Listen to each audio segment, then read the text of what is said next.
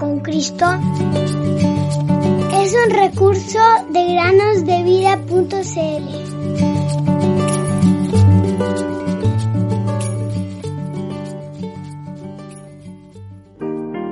Y se llamará su nombre admirable, consejero, Dios fuerte, Padre eterno, príncipe de paz.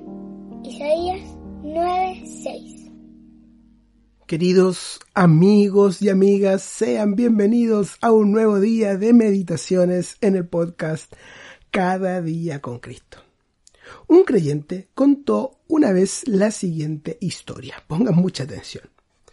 Recuerdo que un día le pregunté a una niña escocesa llamada Annie por qué había aceptado al Señor Jesús como su Salvador.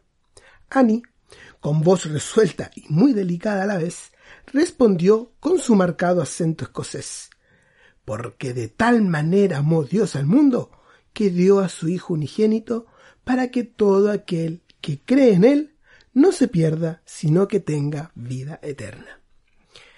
Esta, queridos amigos y amigas, era una fe genuina y viva que me sorprendió grandemente.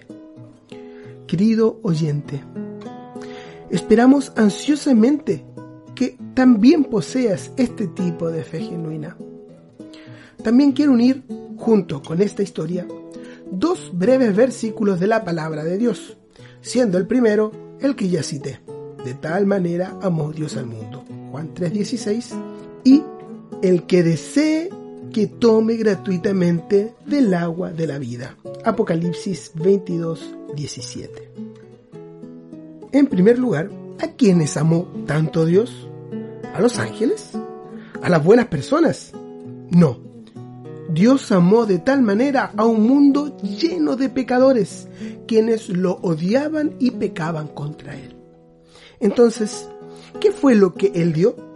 Él dio a su Hijo unigénito, su mayor y principal tesoro. Dios se convirtió entonces en el dador es muy sencillo si se recibe con sencillez. ¿Qué dice el otro versículo? El que desee, que tome. Entonces, ahora nosotros nos convertimos en los receptores, tomando lo que Dios nos da y luego le damos las gracias por ello. ¿Has creído en su palabra y le has dado las gracias por su maravilloso regalo? La fe no hace preguntas, sino que confía solo en la palabra escrita de Dios. Así que, querido amigo o amiga que nos escuchas, Dios es el dador, Jesús es el regalo y nosotros somos los receptores si aceptamos este don inefable.